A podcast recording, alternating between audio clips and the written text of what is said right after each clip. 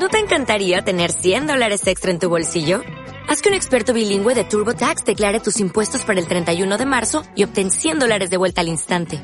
Porque no importa cuáles hayan sido tus logros del año pasado, TurboTax hace que cuenten. Obtén 100 dólares de vuelta y tus impuestos con 100% de precisión. Solo con Intuit TurboTax. Debes declarar para el 31 de marzo. Crédito solo aplicable al costo de la presentación federal con TurboTax Full Service. Oferta sujeta a cambios o cancelación en cualquier momento.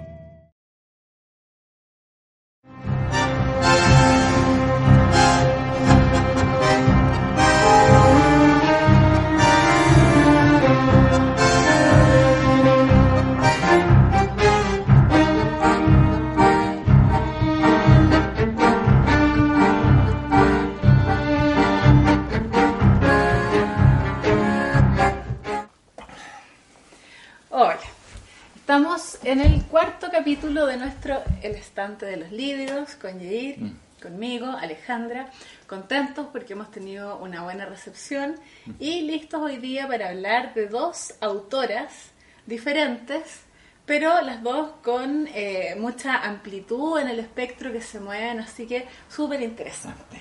Entonces hoy día va a partir Yair contando qué fue lo que leyó esta semana.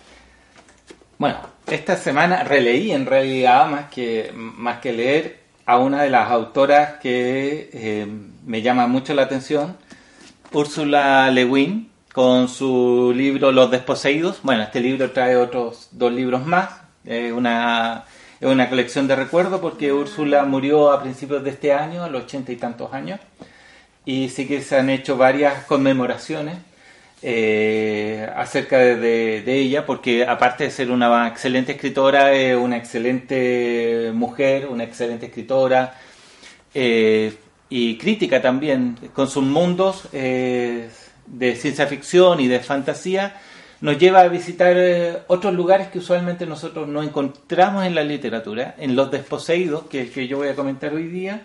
Ella nos invita a visitar un mundo anárquico, ya el mundo anárquico es muy diferente al mundo anárquico que nos pintan en las noticias, donde el anarco toma la molotov, destruye todo, etcétera. El mundo anárquico en realidad es mucho más rico eh, porque nos invita a una sociedad donde todos somos responsables de todo.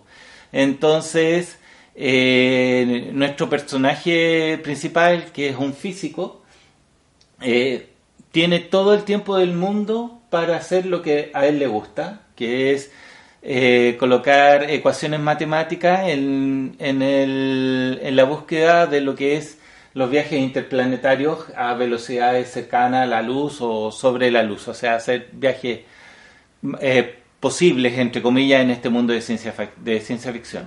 ¿Y por qué nos plantea este, este mundo? Porque en general en la, en la academia que se ha permeado de esta necesidad capitalista de, producir y lograr algún beneficio, están todos atentos de cuánto es lo que voy a ganar, cuántas son las publicaciones que voy a lograr, etcétera.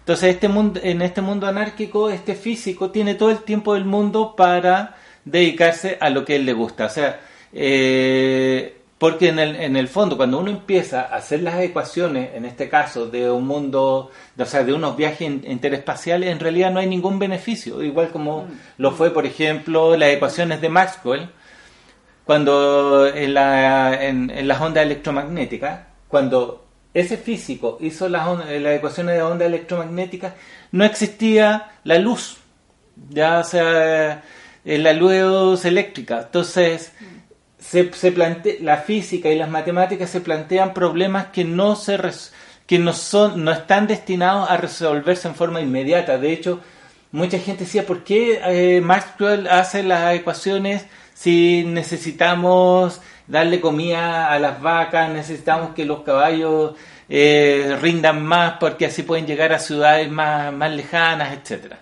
Oye, ¿y tú dirías entonces que para leer este libro hay que saber matemáticas, entender lo que está hablando? No, no, no, no, no. O sea, la ciencia ficción en general tiene la precaución de no colocar ecuaciones en, en el papel, digamos. O sea, Stephen Hawking decía que por cada ecuación que él iba a colocar en sus libros disminuía la mitad, disminuía, disminuía la mitad de los lectores. Entonces Sí, porque contaba así, yo digo, chuta, no voy a entender nada. No, no, no, no, no, no, no. Eh, se plantea el, problema, que son los viajes interplanetarios, que, que se desea hacer mucho más rápido, ¿ya? Entonces está en este, en este mundo anárquico, eh, este físico que tiene todo el tiempo del mundo para hacerlo, pero al frente hay otro mundo, bueno, dentro de la caricatura está el mundo capitalista, ¿ya? Que desean, ellos han, han tratado de por todos los medios de, de, lograr llegar a esas ecuaciones, pero en realidad su sociedad está impedida de lograr eh, ese objetivo porque los físicos que están dentro de ese medio necesitan publicar, eh, necesitan comer, necesitan un sueldo, necesitan un estatus social. Entonces todas esas necesidades capitalistas hacen que en el fondo no se focalicen en lo esencial. Y en el mundo anárquico, este tiene el tiempo suficiente para hacerlo. Oye, que, ¿sabes qué? Me he dado cuenta de esto, yo te he dicho todo el rato, mm. yo tengo mucho prejuicio con la ciencia ficción, mm. pero eh, escuchándote me pasa que siento que parece que la ciencia ficción acerca todo este mundo matemático y mm. de lo físico, que a mí me da mucho miedo en realidad, porque tengo este típico bloqueo que veo números y quiero salir corriendo, lo acerca con lo social y parece que efectivamente en la ciencia ficción hay mucha conciencia de las sociedades en que se está y, esta que tú planteas acá, que plantea la Úrsula Le Guin, aparentemente es una utopía, eh, una sociedad a la que uno podría, bueno, no todo seguramente, pero a la que uno podría aspirar a llegar, eh, o hay sociedades como esta que comenté yo la otra vez, que también a mí me hacía ruido que fuera ciencia ficción el libro y figura, eh, que era una distopía, pero finalmente lo interesante es que muestra sociedades, formas de, de, también de jerarquías o de relaciones sociales y, de manejos del poder. Súper interesante. Sí, bueno, aquí obviamente también hay manejos de poder, mm, pero se mm. basan en otras cosas, digamos, que no son, no, no son el, el, el, sentido monetario. aparte, o sea, voy a hacer un paréntesis, cuando uno habla, oye, que plantea un, una distopía, nuestra sociedad actual es una distopía. O sea, por ejemplo, los médicos, el 80% de los médicos en Chile, o sea, ni siquiera en el mundo, en Chile, está destinado para satisfacer las necesidades de salud del 20% de la población. El 80% de la población restante tiene acceso al 20% de la población de médicos. O sea, eso es una distopía actual. Entonces, otras cosas. Entonces, entonces, pero en este caso, el, eh, dentro de esta aventura que existe, Ursula Le nos invita a mirar, a mirar para el lado. O sea, nos dice, oye, esto, en este mundo pueden suceder estas cosas. O sea, podrían o no podrían ocurrir. Pero ella plantea de que ocurren. Entonces es bonito, es simpático poder llegar eh, de que alguien te plantee un mundo distinto donde hay una aventura y uno aprovecha a mirar para el lado. Ursula Le Guin tiene otros mundos también. Que nos invita a visitar, por ejemplo, razas donde no, no hay distinción, no hay sexo, hay un unisexo, que son hombres y mujeres a la vez. Entonces, ¿cómo nosotros nos relacionamos con ese tipo de, de seres, digamos, de personas? sin la concepción de género. Claro, entonces nos, nos obliga a romper paradigmas. Mm. Entonces, dentro de estas aventuras, y de esta en particular, nos invita a romper esta necesidad de que el capitalismo es la solución para todo. ¿cachai? Y, y está bien, eh, Ursula, eh, Ursula Le Guin es una excelente persona. O sea, aparte, ella eh, en el 2014 ganó el Premio Nacional de la, de la Literatura Norteamericana. El que ganó el de Allende ahora. El que ganó. Y ella, bueno, en su discurso, que lo pueden encontrar en YouTube, también dice, es la primera vez que eh, este premio se le llega a alguien que está destinado o que escribe fantasía o ciencia ficción. O sea, ¿por qué los realistas, entre comillas, tienen esta cuestión? No, yo soy realista, por lo tanto soy bacán y me puedo ganar premio Nobel, me puedo ganar, estas cuestiones, qué sé yo, y ustedes los de, de fantasía y ciencia ficción no, porque no llegan a la altura. Llegan a la altura porque nos plantean, obviamente no todos, Igual como en la, la literatura realista también no todos merecen ser leídos, digamos, ¿ya? Pero está bien. Entonces, en este, en este discurso, ella dice lo siguiente, necesitamos escritores y escritoras que conozcan la diferencia entre producir un bien de mercado y la práctica de un buen arte. O sea, ella también plantea, o sea, lo que ella está planteando nos sucede aquí, por ejemplo, nosotros con la educación. ¿Queremos una educación de mercado o una buena educación? Y bueno, y, también uno investigando se da cuenta que Ursula Le Guin está relacionada con Chile también. Ella tradujo al inglés eh, unos poemas selectos de Gabriela Mistral. ¿ya? Eh, de hecho, uno lo puede visitar en la página. Aquí abajo va a aparecer el link de la página ursulalewin.com slash eh, mistral con m mayúscula punto html y uno puede encontrar los poemas que ella tradujo para, si mal no me acuerdo, para la Universidad de Columbia. Mira qué interesante, además, una mm. escritora de ciencia ficción que uno no se imagina que le interese la poesía. Sí, no, es una persona, es una persona muy distinta, mm, mm. o sea, muy diversa en realidad. Entonces yo les, yo les invito a leer, a leer Los Desposeídos, que es para entrar a una aventura de ciencia ficción antes del, o justo en el momento en que se van a hacer los viajes interespaciales y eh, invitarnos a visitar un mundo anárquico que en realidad donde todos somos responsables. Es, simpático eso, poder visitar. Entonces Ursula Le Guin, bueno, como te decía, tiene otros mundos. Eh, hay otro mundo que es el de fantasía, que es eh, historias de Terramar. Ella invitó otra, otro espacio de Terramar que lo vamos a conversar de, después, donde eh, está relacionada con la magia, los caballeros, el mundo feudal, qué sé yo. Pero ese es el contexto o la excusa para contarnos que en realidad el bien y el mal no, no es una, la línea entre el bien y el mal no es algo que esté delante de, uno, sino que en realidad nos atraviesa a todos, digamos, el bien y el mal todos lo tenemos. Entonces, lo, pero lo queremos correr más hacia el mal o más hacia el bien. Entonces, este, la historia de Terramar también es recomendable y lo vamos a conversar en otro en otra oportunidad, porque en realidad es, es muy bueno. Bueno, ¿y tú qué nos traes hoy día? A ver, yo traigo una autora que también es una persona con una diversidad de intereses eh, bien, bien importante y que los ha profundizado todos. La Siri Hustvedt es una escritora norteamericana eh, que escribe novelas y además escribe ensayos sobre todas las áreas en las que ella se ha especializado, que son el psicoanálisis y la neurociencia. Además, ella es, eh, bueno, especialista en literatura, estudió literatura, se ha dedicado también a eso.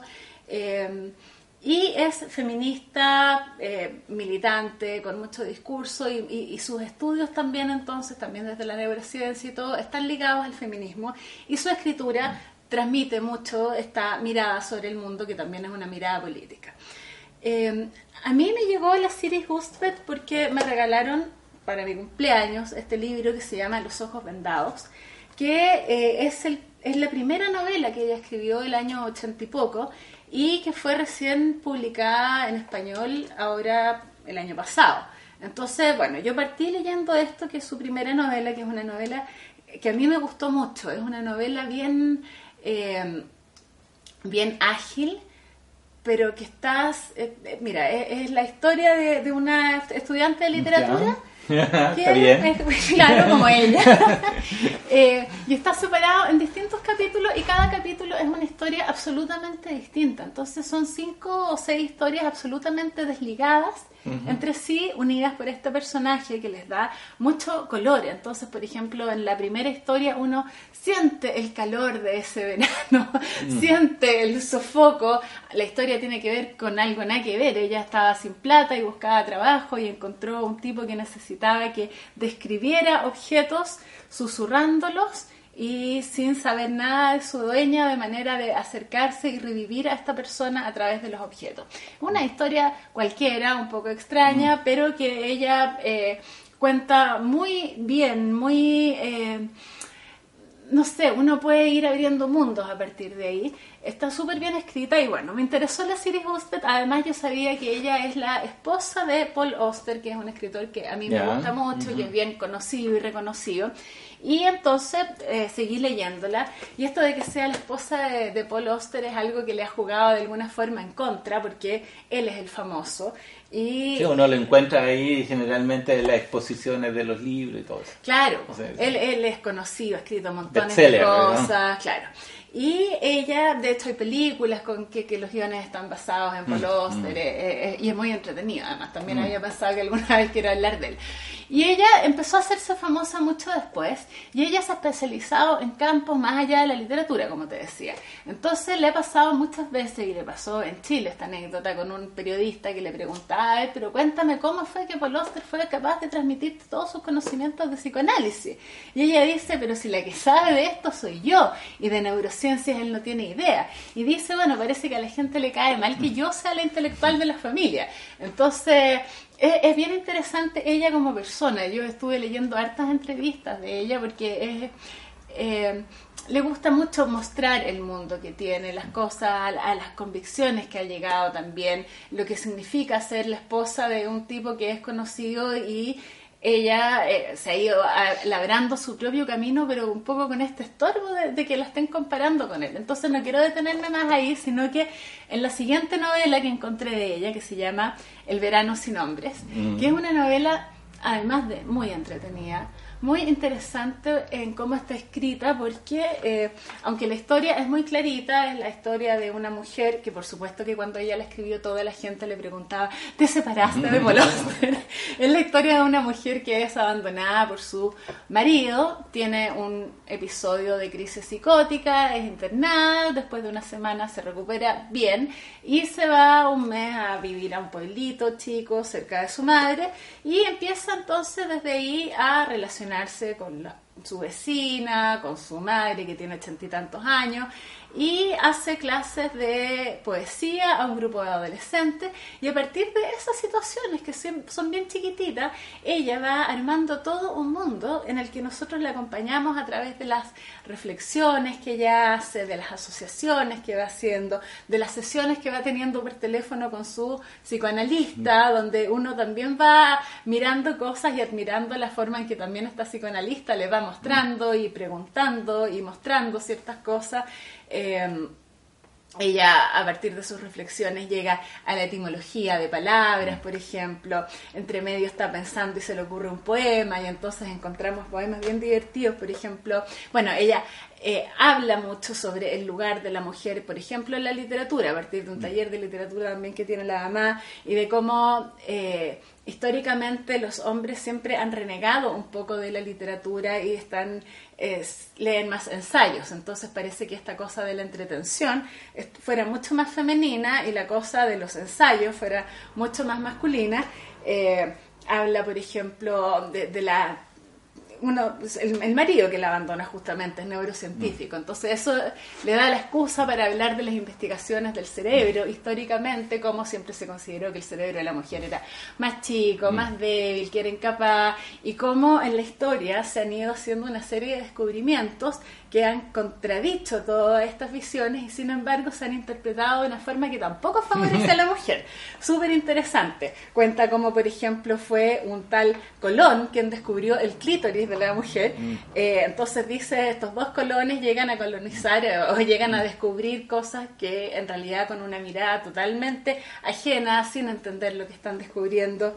Eh, es bien divertida. De eso ella hace ahí un poema chiquitito que yo encontré bien divertido, no lo encuentro ahora, así que no lo voy a leer. Pero bueno, es súper, súper entretenido la forma en que está escrita. Se va desarrollando eh, una historia donde ella de repente la para y dice, bueno, lectores, yo me, me imagino que ustedes se preguntarán cómo va a seguir todo esto, donde han pasado determinadas cosas, etcétera. O sea, se vincula con el lector, se vincula con ella, hace asociaciones de la vida, de las relaciones humanas, de la neurociencia, de la literatura, de distintos autores, de filósofos, da ejemplos de montones de cosas. Súper, súper interesante. Yo creo que acá ella se refleja harto porque después uno lee entrevistas y ve que muchas de las cosas que aparecen acá son de ella. Ella cuenta que efectivamente no es que se haya separado el marido, pero sí tiene una mamá que tiene ochenta y tantos años y aparece como todo el- el- la pregunta por la vejez y la cercanía a la muerte, ponte tú. Eh, muy interesante. No he leído más de ella, pero hubiera querido haberla leído entera para comentarla en profundidad, sobre todo porque ella ha escrito además un montón de ensayos de los cuales uno que no he leído, pero voy a comentar de lo que se trata porque me llamó mucho la atención, se llama Mujeres que hablan mujeres que miran a hombres que miran a mujeres. Y son ensayos que eh, son sobre algunos escritores que tienen una mirada determinada y en general bastante machista sobre la mujer y la que, a mí más me llamó la atención tiene que ver con una entrevista que ella le hizo a Knausgard, que es este escritor noruego que escribió una eh, son seis libros que en total se llaman Mi lucha y que hablan de su vida. Son puros libracos de mil y tantas páginas, bien entretenidos. Yo he leído como tres o cuatro de eso, pero donde él se posiciona eh, de eh, esta forma de escritura que se ha considerado normalmente femenina, que es como esta escritura más íntima, más ligada a los sentimientos, a las emociones, a lo doméstico. Y él dice que en realidad siente que no hay ninguna mujer que le haga el peso en esto y en general en su obra él nombra a muchos escritores, pero no nombra a ninguna escritora porque no le son competencias. Entonces ahí aparece una forma de vincularse con la mujer y con el mundo femenino y con la esta idea de que existiría un mundo femenino y una literatura femenina que ella critica, bueno, esto, estas son las cosas que he leído en entrevistas de ella, pero lo que quiero decir es que es una autora para conocer interesante, entretenida, amplia y que abarca hartos aspectos de la realidad, o sea, sobre todo esto en los que ella ha profundizado, el psicoanálisis, la neurociencia y la literatura, y que ella dice de sí misma, bueno, yo soy de esas personas que no saben un poco de las mm. cosas, sino que realmente se ha dedicado a estudiar y efectivamente ella es bien reconocida en los círculos psiquiátricos, por ejemplo, donde escribe, hace clases, da charlas, etcétera, porque es alguien que se ha dedicado a meterse en eso. Mm. Súper interesante, súper recomendable para todos y para mí también, que no la he leído entera, pero me propongo hacerlo este verano porque realmente alguien eh, eh, distinta ¿eh? y, súper, súper entretenida. Qué bueno, hemos traído a dos excelentes escritoras y también sin proponernos acerca de ellas, ni de sus movimientos, ni de nada, porque en realidad al final una las escritoras o escritores están en cualquier lugar, o sea y las encontramos de casualidad y sí, pero, pero interesante estas personas que se meten en distintos ámbitos, porque en general uno tiende a quedarse en, en, lo que hace, así como con una ceguera, así como los caballos, mm. y es, entretenido cuando alguien conoce realmente a fondo distintos mundos o se atreve a tirarse con distintas formas de escritura, con, con, con ensayos, con novelas mm. de ciencia ficción, con novelas, con mm. poesía, eh, que te abre mundos y te permite ver la amplitud que existe en cada uno en realidad. Sí, ¿no? Se diferentes mundos, diferentes formas de escribir y todo eso se llena Y que, es la idea de como lectores hacerlo también, ¿ah? porque a mí, por ejemplo, esto de hablar contigo que lees tanta mm. ciencia ficción me está abriendo un poco la perspectiva, eh, que no sé por qué, porque he leído, pero siempre me, me genera quizás esto de las matemáticas que me da miedo. Voy a, sí, no, hay que romper Esa, eso, esas barreras. Sí, el, paradigma de la ciencia ficción es eso. Bueno, que la ciencia ficción hay buenos exponentes, malos exponentes, como, en como, en todo. Pero si uno empieza a, a, preguntar, a conversar, a, ver estos tipos de, de videos, uno se da cuenta de que hay, hay escritores y escritores que nos trascienden y que son capaces de llevarnos a otros lugares. Totalmente. Así que... Sí, no, yo, yo lo que quería decir en realidad era que eh, tenemos una página en Facebook que se llama El Estante de los Libros y que nuestra idea es que eh, podamos como comunicarnos con otros lectores que puedan contarnos qué están leyendo, contarnos de los mismos libros que hemos leído y comentado nosotros que seguramente tienen otras formas de mirarlo, mm. proponernos autores, libros, mm. temas, eh, porque la verdad es que estamos bien entusiasmados con este proyecto, lo estamos pasando bien. Sí, estamos en nuestro cuarto capítulo, súper bien, al menos 100 likes, así que obviamente somos de nicho. Así que invitamos a nuestros amigos de nicho a seguir compartiendo esta página, ya sea en YouTube, en Facebook, y sí, para que sepamos de más gente, de más escritores, de más libros, de más de todo. Sí, pues. Y tendremos también a otra gente hablando de esto para diversificar la cosa. Sí, estamos conversando de eso también para, Exacto. para darnos un poco más de energía, así que... Así que ya, pues nos veremos pronto, pronto con otros autores, otros tipos de escritura y otros entusiasmos. Eso. Nos vemos. Adiós.